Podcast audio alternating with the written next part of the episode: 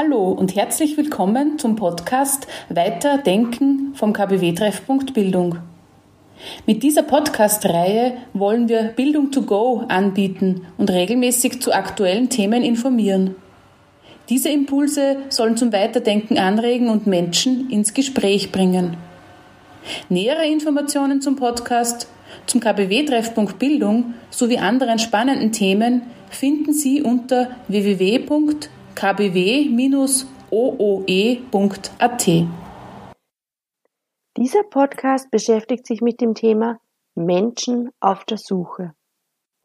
Glaubst du, suchen Menschen nach der Krise was anderes als vor Corona?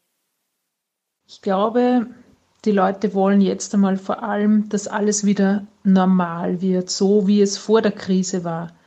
Nach Veränderungen sehnen sie sich, glaube ich, nicht so sehr, da es ja im Moment so viele Veränderungen gibt, da das Leben in der Krise mit so vielen Veränderungen verbunden ist.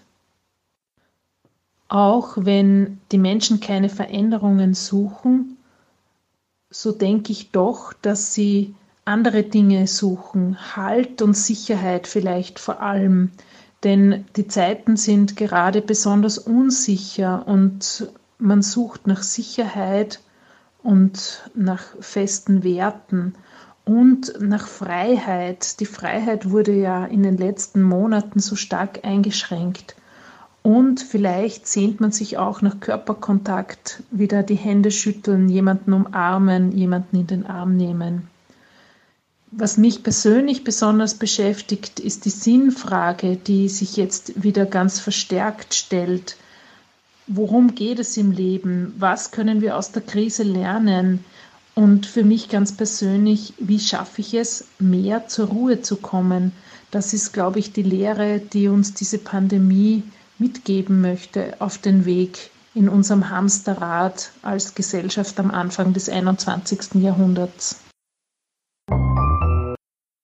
Ich glaube, dass Menschen, die jetzt schon irgendwie auch immer in gewisser Weise bewusst gelebt haben oder geschaut haben, wie kann ich das Leben miteinander gut gestalten, ähm, nach der Krise auch ein bisschen was anderes suchen, vielleicht bewusster auch nochmal hinschauen, wie das Miteinander, die Solidarität äh, gelingen kann und wieder einen Wert kriegt. Und ansonsten glaube ich, dass es sowas wie den Jojo-Effekt geben wird dass man vielleicht nach einer gewissen Zeit, wo man sich vornimmt, ein besserer Mensch zu sein, etwas anders zu machen, auch wieder in alte Schienen hineinfällt. Ich glaube, dass die Corona-Krise viele Menschen dazu bewogen hat, sich darüber Gedanken zu machen, was für sie wirklich wesentlich ist im Leben. Und ich wünsche Ihnen, dass Sie auch den Mut haben, danach zu suchen und sich darauf einzulassen. Hat sich deine Sehnsucht durch Corona verändert? Wonach sehnst du dich? Als allererstes sehne ich mich nach Reisen, nach Kultur, nach Theater, Konzerten, Museumsbesuchen und Veranstaltungen, nach Festen, die ich mit Freunden feiern möchte, und ich sehne mich danach, nicht mehr nachdenken zu müssen, nicht mehr Abstand halten zu müssen. Ich sehne mich nach Spontanität, Lebensfreude und nach Leichtigkeit. Ich merke, dass äh, ich jetzt noch Sehnsucht nach äh, Dingen habe, die in den letzten Jahren ähm, fast Alltag geworden sind oder wo man nicht so bewusst war, wie, wie schön das eigentlich ist so Situationen wie ins Theater zu gehen, in ein Konzert zu gehen oder auch ins Kino. Dinge, die so den Alltag ähm, ja unterbrechen, die sowas wie ein Highlight, einen Glanz auch in eine Woche oder in meinen Tag hineinbringen. Da spüre ich schon, wie, wie wertvoll das war und dass das auch wieder besonders ist. Also sie sind so, das sind so Sonntage unter der Woche gewesen oder so Sonntagsmomente. Ich freue mich drauf, wenn ich mich einfach mit Freunden oder Menschen auch wieder wo zusammensitzen kann. äh, in einem Gastgarten äh, oder sonst wo und auch ausgelassen feiern. Und dann sehne ich mich auch danach, äh, dass ein Zusammenhalt wieder wächst, dass man so dieses, was jetzt so an äh, manches Mal Extremen aufpoppt, dass man da auch wieder drüber hinwegkommen und eine Beziehung miteinander das aufbauen können, dass man einander gut sein kann, auch wenn man ganz unterschiedlicher Meinung ist.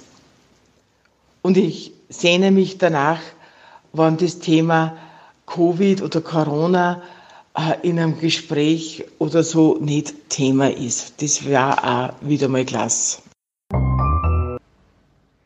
Bei mir habe ich in der Corona-Zeit eine große Sehnsucht entdeckt, Zeit im Seinsmodus zu verbringen, nicht nur im Modus der Geschäftigkeit oder der Zerstreuung. Einfach nur sein zu dürfen, ist ein großes Geschenk. Die Sonne auf der Haut spüren, den Wind in den Haaren, die Vögel singen hören. In dieser wachsamen Präsenz im gegenwärtigen Moment begegne ich mir selbst und bin auch offen für die Begegnung mit Gott.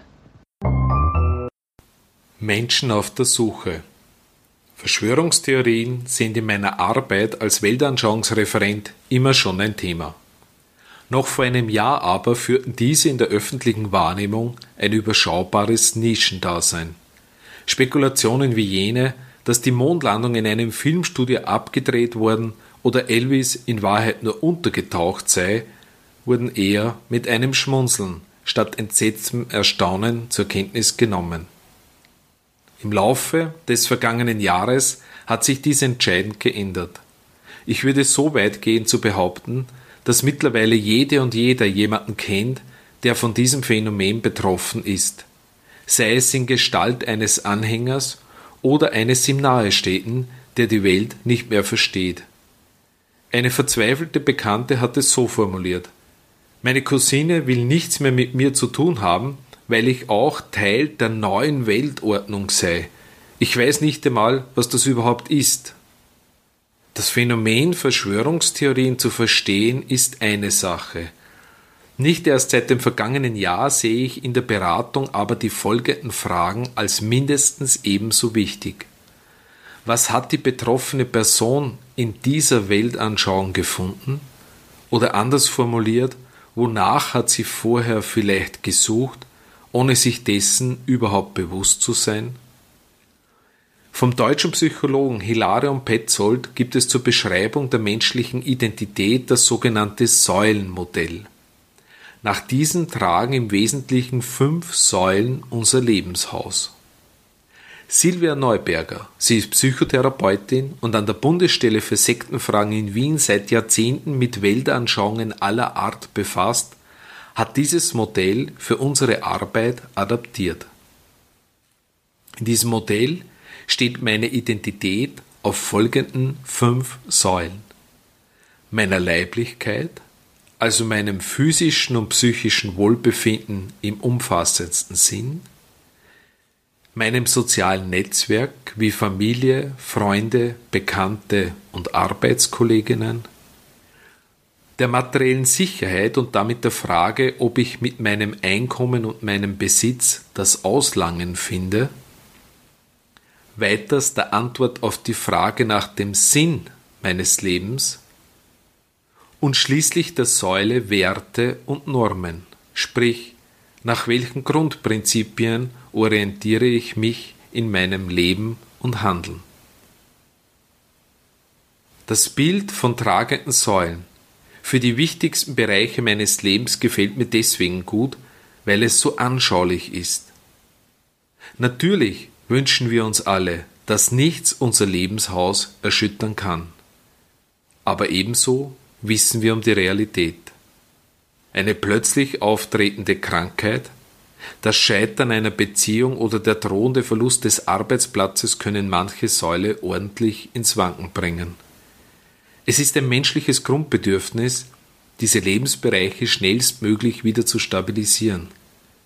Einfache Antworten und das Versprechen einer schnellen Lösung klingen gerade in diesen Zeiten besonders verlockend.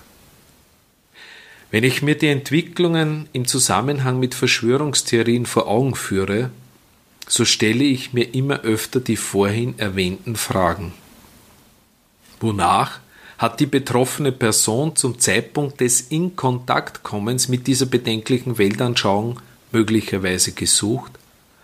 Und was hat sie ausgerechnet in diesem Angebot gefunden?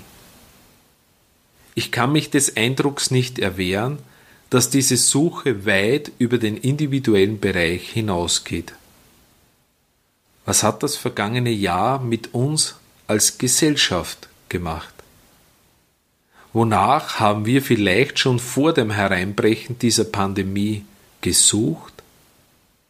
Im Refrain des Liedes Irgendwas von Yvonne Katterfeld aus dem Jahr 2016 heißt es, sind auf der Suche nach irgendwas, sind auf der Suche nach etwas mehr, sind auf der Suche nach irgendwas, nur was es ist, kann keiner erklären.